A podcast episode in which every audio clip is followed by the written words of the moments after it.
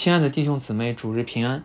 从上个主日开始，路加福音的叙述进入到一个全新的阶段。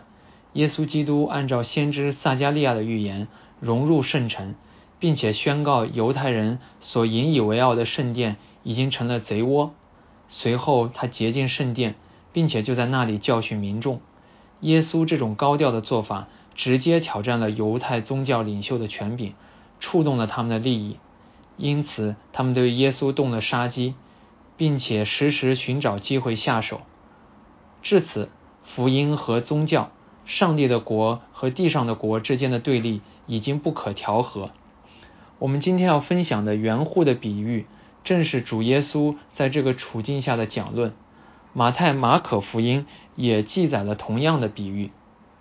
在圣殿中，耶稣基督教训百姓，而犹太宗教领袖试探他的权柄来源。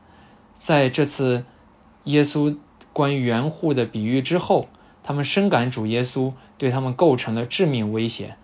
万万般无奈之下，他们竟然诉诸凯撒的权柄构陷他。根据上下文，我们知道耶稣的这个比喻正是和上帝的权柄有关。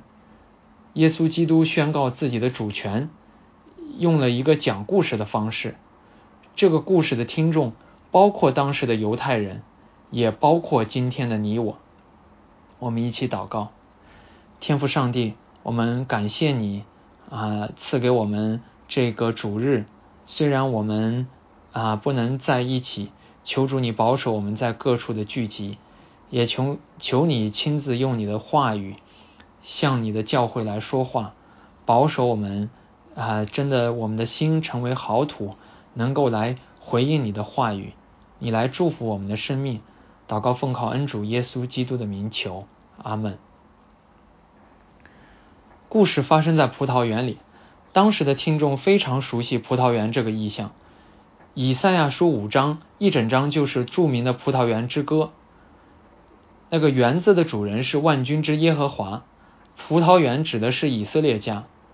一位辛辛苦苦开辟园子的主人，满本原本满怀丰收的希望。结果却大失所望。犹太人很熟悉这个比喻，在犹太人对对旧约的亚兰文翻译和解释，也就是塔尔根中，他们把原主开辟葡萄园时设立的那座楼看作是圣殿的象征。圣殿是以色列人献祭、敬拜独一真神的地方。在王国被掳之后，圣殿更成了他们信仰和民族身份的象征。在圣殿里教训百姓的耶稣基督，用的正是犹太人熟悉的典故，但是他把旧瓶装上了新酒。路加福音没有像对观福音书那样详细描述原主如何开辟园子，故事就从原主将园子租给园户开始。这个租约确定了原主和园户之间的关系，葡萄园是属于原主的，园户和园主之间。是约的关系，原户要向原主缴纳收成，获得该有的雇工收入；反之，则要承担相应的处罚。然而，到收获的时候，原户们没有尽到责任，获得该有的收成。以赛亚书五章说，原主指望结好葡萄，反倒结野葡萄。于是，当原主派出自己的仆人来催收，不管是催收该有的收成，还是要缴纳处罚时，原户们理所应当按照约定承担责任，但出人意料的是，他们打了仆人，让他空手回去。原户们没有履行约定，缴纳收成，这已经是违法行为了。但面对原户派来敦促他们承担违约责任的仆人，他们竟然用暴力对待，这更是一种公然撕毁约定的举动。更不可思议的是，他们的这种做法不是一时冲动，竟然多次重复了这种做法。路加福音记录的是，原主派了三个仆人，原户的做法是殴打、致伤和凌辱他们；而对观福音书的记录是，原主派出了多名仆人，原户们不仅殴打，甚至杀害了其中的一些人。虽然在程度上有差异，但是三卷福音书。关于双方关系都指向了以以下两点：第一，原主始终希望按照双方事先的约定来处理，所以他多次派仆人去解决这个问题；第二，仆人本是原主的代表，代表原主来处理原户违约的问题，但违约在先的原户却变本加厉的撕毁约定，用恶劣野蛮的方式挑战原主的权柄。那原主该如何处理这种严重挑衅呢？他是葡萄园之约的立约方，拥有名正言顺的权柄，并且显然也拥有足够对付原主的实力。可是他却采取了一种看似示弱的方式，他又派出了一名代表。马可福音用“幕后”这个词开始对故事高潮部分的叙述。有的解经家提醒到。这个希腊文单词和终末是同一个词。主耶稣讲的故事，如今既是到了最后，同时也是提醒故事的听众，这个比喻和末世之间的关联。路加福音特别把原主人派出的这位称为原主的爱子，称为原主的爱子。他和原主有着旁人无法相比的亲近的关系。更重要的是，这位代表。和前面派出的相比，有了位分上的根本差别。他本人就是原主产业的继承人，他的出场就代表着原主亲自前往。所以原主自己说，也许原户们会尊敬他的爱子，也就是尊敬原主本人。从之前原户对原主差派的仆人的做法，已经能看出。原户们对原主的权柄何等轻视，并且没有任何守约的迹象，但是原主还是给了他们最后一次机会。尽管立约的另一方破坏约约定，并且几次三番挑衅，但是原主依然信守约定。他处理危机的时候，把自己和对方放在原主和原户的关系框架中。这并非是原户们的行为有任何可取之处。单单是因为原主自己的信实和忍耐怜悯，但同时这也是最后的机会。最高的权柄一旦出场，如果原户们依然这样，那就没有任何恢复现状的可能了。此时原户们很清楚原主爱子的身份，知道他是承受产业的，但是对这样一位位分更高。直接享有原主权柄的代表，他们的反应竟然是毫不犹豫将他推出去杀害了。对待仆人，他们虽然行径恶劣，但还留了一条性命；对待实际上的原主，他们竟然毫不犹豫的加以杀害，这实在是有悖常理，令人震惊。但是，如果我们分分析原户们恶劣反常行径背后的深层动机，就可以得出结论：其实原主们从一开始，其实原户们从一开始就没有把原主当做葡萄园的主人，没有顺服他的权柄。虽然他们和原主立了约，但根本没有守约的念头。原主派仆人来警告他们的时候，他们自然毫无羞愧反思之心。原主派来自己爱子给他们最后机会，反倒成了他们的最佳时机。他们终于找到机会杀害原主的继承人，抢夺葡萄园的主权。通过一系列举动，他们内心深处的真实光景展现无疑。种植葡萄园不结果子，表明了他们的怠惰。他们怠惰背后的实质是不服原主的权柄，这是一种真正的骄傲和僭越。这种不顺服、骄傲和僭越，到了合适的时机，就爆发为对最高权柄的直接反叛。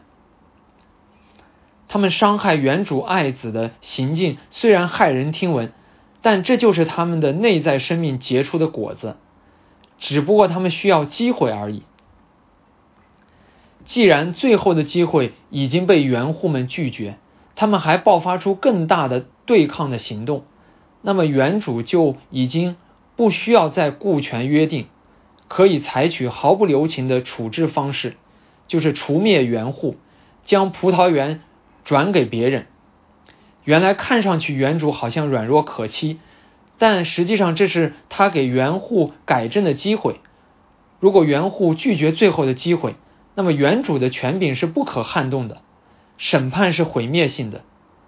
派出爱子，既表明了原主的忍耐和慈爱，同时也是最高权柄的最后通牒。当时在圣殿里的听众们听到此处，发出了一声惊呼：“这是万不可的！”福音书里没有记载他们听这个故事过程中其他反应，特别是原户们不断升级的恶行，不知是否激发他们。出自良知的愤慨，但是这个故事的结局以及耶稣的补充说明，却让他们大惊失色。三卷福音书都告诉我们，文士和祭司长、法利赛人清楚的知道，耶稣的比喻是指着他们的。听众们惊慌的到底是什么呢？他们熟悉以赛亚书，知道葡萄园象征着以色列民。同时，他们把葡萄园里的那座楼视作是圣殿的象征。虽然以赛亚书五章已经告诉他们，原主也就是万军之耶和华的处置方式，就是废弃不结好葡萄的园子，但是他们也许会把这个结局解释为应验在主前五八六年犹大王国圣殿被毁。他们并不是不相信上帝有审判。也知道圣经的话会应验，但是他们却认为这些事情只是临到了他们祖先身上，是他们的祖先像对待原主仆人一样，不听上帝的警告，反倒杀害上帝的仆人众先知，因此他们的祖先会经历王国被掳和圣殿被毁。他们认为这些事情万不会临到他们。主耶稣再一次讲论葡萄园故事之前。他们并没有把原户当作是他们自己，他们认为这些凶恶的人很可能是指的罗马人，是这些罗马人破坏了神的葡萄园，侵犯了上帝的百姓。这种对圣经解释的背后，是一种人性之中深深的骄傲，以至于完全认识不到自己生命的本相。在先知以赛亚之后，耶稣再次讲到葡萄园的比喻。警告他们会和列祖一样，又一次面临着被上帝审判、抛弃、圣殿被毁的重大危机。即使在场的听众并不相信耶稣是上帝的儿子，是弥赛亚，至少也会认为他是一位先知。他的话不是随随便便说的，因此听众们陷入到巨大的震惊和恐慌当中。可是他们的反应不是悔改，祈求上帝的怜悯。而是要维持现状，只要耶稣说的这些可怕的事情不发生就好。此刻他们身在圣殿，这是被掳归回以后他们敬拜上帝的地方，也是他们认为上帝与他们同在的地方。耶稣已经称这里为为贼窝，但是他们自欺欺人的认为，只要圣殿还在，一切都不会太糟。对于提出问题的耶稣，犹太领袖。和所有不公义的领导者一样，考虑的不是解决问题，而是解决提出问题的人。耶稣深知这些听众们内心所想，他看着他们，用诗篇一百一十八篇的经文回应，和以赛亚书五章一样，这也是犹太人熟悉的经文。在诗篇一百一十八篇中，匠人所砌的石头，却成了房角的头块石头。这是耶和华在他锁定的日子，也就是周末所做成的。在原文当中，就是犹太人当时用的亚兰文当中，石头和儿子是双关语。这块被丢弃的石头，就上象征着上帝的儿子，虽然蒙受羞辱，却被上帝使用，成为新的圣殿的根基。耶稣在葡葡萄园的比喻之后，用石头的比喻来告诉犹太人，旧有的圣殿已经被上帝放弃，而新的圣殿是建立在耶稣基督的根基之上，是无形的，是属灵的。房角石一方面是建建造新圣殿的根基，另一方面也是审判人的磐石。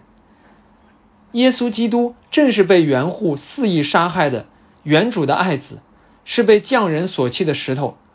他的到来表明了耶和华所定的日子到了，犹太人不可能期待维持现状了。此时，故事的听众就是那些原户，原户的爱子如今就在他们面前。路加福音记载说，耶稣问他们的听众，问他的听众，这经文是什么意思？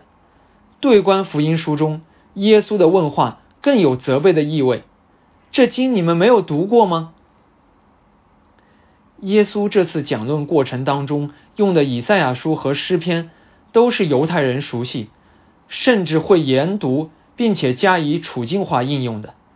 但是耶稣却责备他们不明白其中的意思，就好像从来没有读过一样。葡萄园主人的爱子，被匠人所弃的石头，现在就站在犹太人的面前。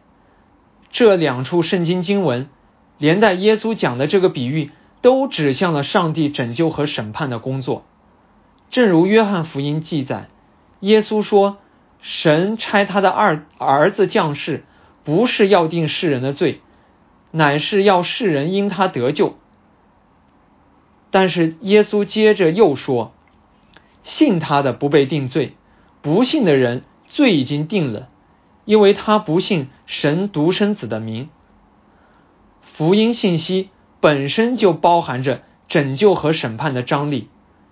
拯救是审判之前最后的机会，审判是拒绝拯救者的最终结局。犹太人，尤其是当中的文士和法利赛人，虽然花了很多的时间研读圣经，但是却被耶稣看作像没读过一样。整本圣经都是指向基督，为基督做见证，但他们却不愿意承认耶稣基督作为上帝独生爱子的权柄，因此他们虽然读经，却是瞎眼的。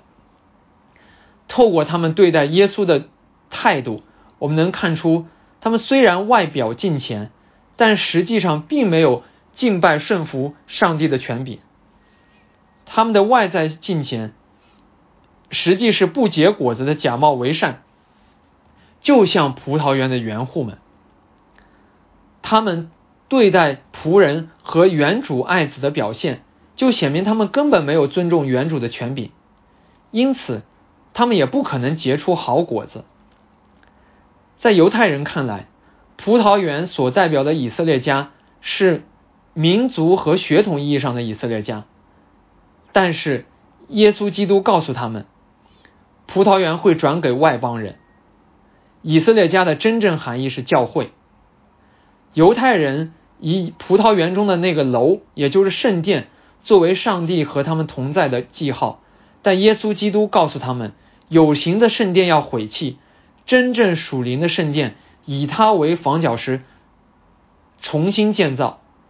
犹太人自诩拥有圣言，但是耶稣基督告诉他们，若不认识自己。他们实际上没有读过圣经，这是两条针锋相对的路线，是属天和属地的差别，是基督信仰和人间宗教的差别。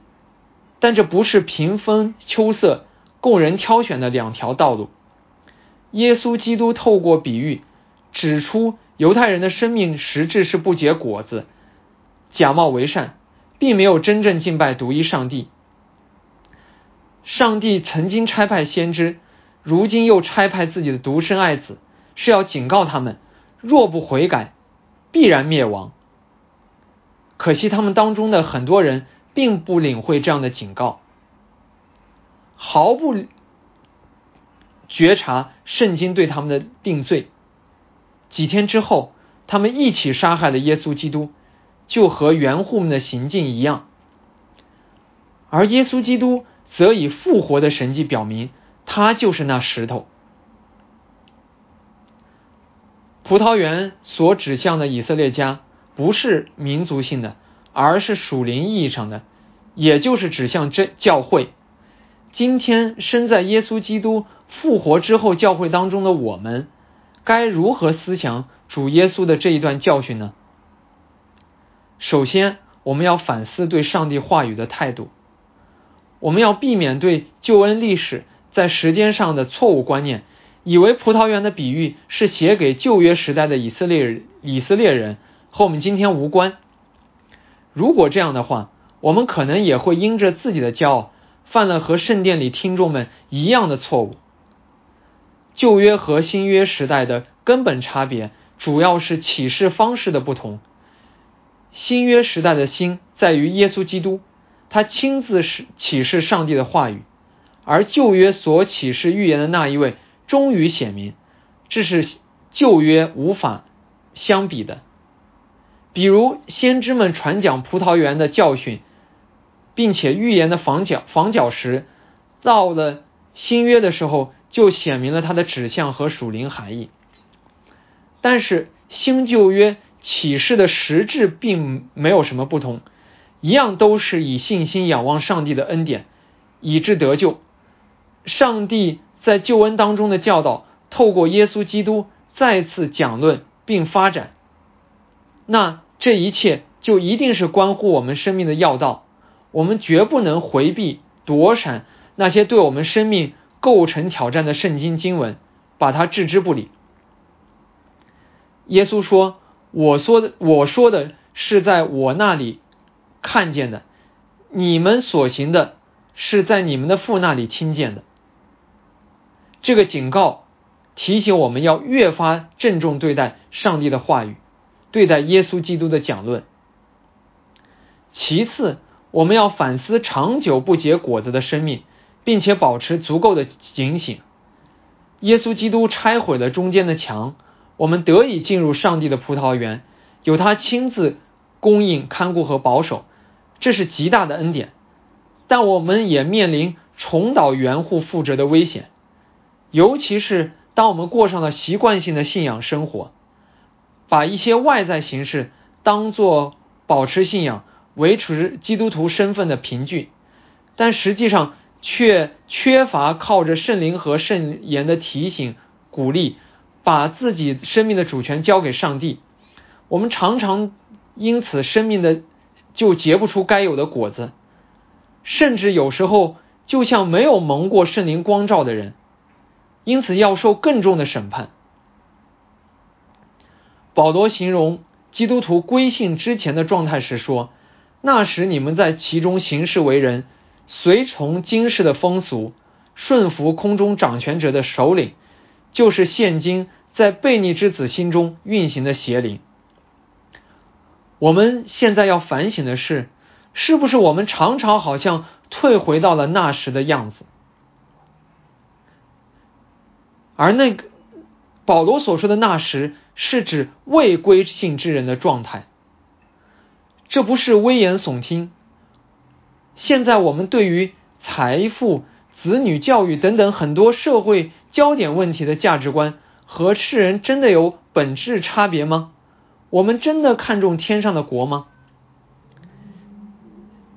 有时候基督徒就剩下婚姻状况比世人好些，可是我们看到几年前北美圣经地带的离婚率就高过了其他地区。我们要警惕，我们结出的果子到底是什么呢？我们真的尊主为大为圣，还是我们在很多方面都把持着不让上帝掌管呢？这实在不能不让我们警醒。我们越是看重所蒙的恩典，我们就越应该甘心乐意，竭力行出与之相符的见证。我们若不是这样，我们其实内心当中就不是真正看重上帝给我们的新的身份。当然，生命的成长不是一蹴而就的。我们蒙恩之后，并没有进到完全的地步。我们同时是罪人和义人，那个残存的罪性依然在我们里面发动。我们会软弱，甚至有时候跌倒，但软弱是我们的现状，绝不应该总是成为我们的借口。软弱反倒是我们更加寻求圣洁、更加爱主、盼主再来的原因。我们应该如何重整我们的生命呢？使徒保罗说：“这样看来，我亲爱的弟兄，你们既是常顺服的，不但我在你们那里，就是我如今不在你们那里，更是顺服的。就当恐惧战惊，做成你们得救的功夫。”亲爱的弟兄姐妹，这经我们没有读过吗？我们一起低头祷告。天父上帝。感谢你保守你的教会到如今，感谢你依然你的圣灵让你的圣言在教会当中发出亮光，你来照亮我们的生命。主啊，就求你帮助我们，让我们越发珍重你所讲的道理，让我们越发啊来检视自己的生命。当我们的生命常常软弱。结不出果子的时候，让我们回到你的面前，重新来尊你为大，重新来把我们的生命的主权交在你的手中。主啊，你来扶持我们，你来帮助我们。主啊，让我们常常的来警醒，让我们常常靠你的话语来竭力进到完全的地步。主啊，也求你保守各处奉你名聚集的教会。主啊，求你亲自使你的教会来成圣。主啊，我们来仰望你，祷告奉靠恩主耶稣基督的名求，阿门。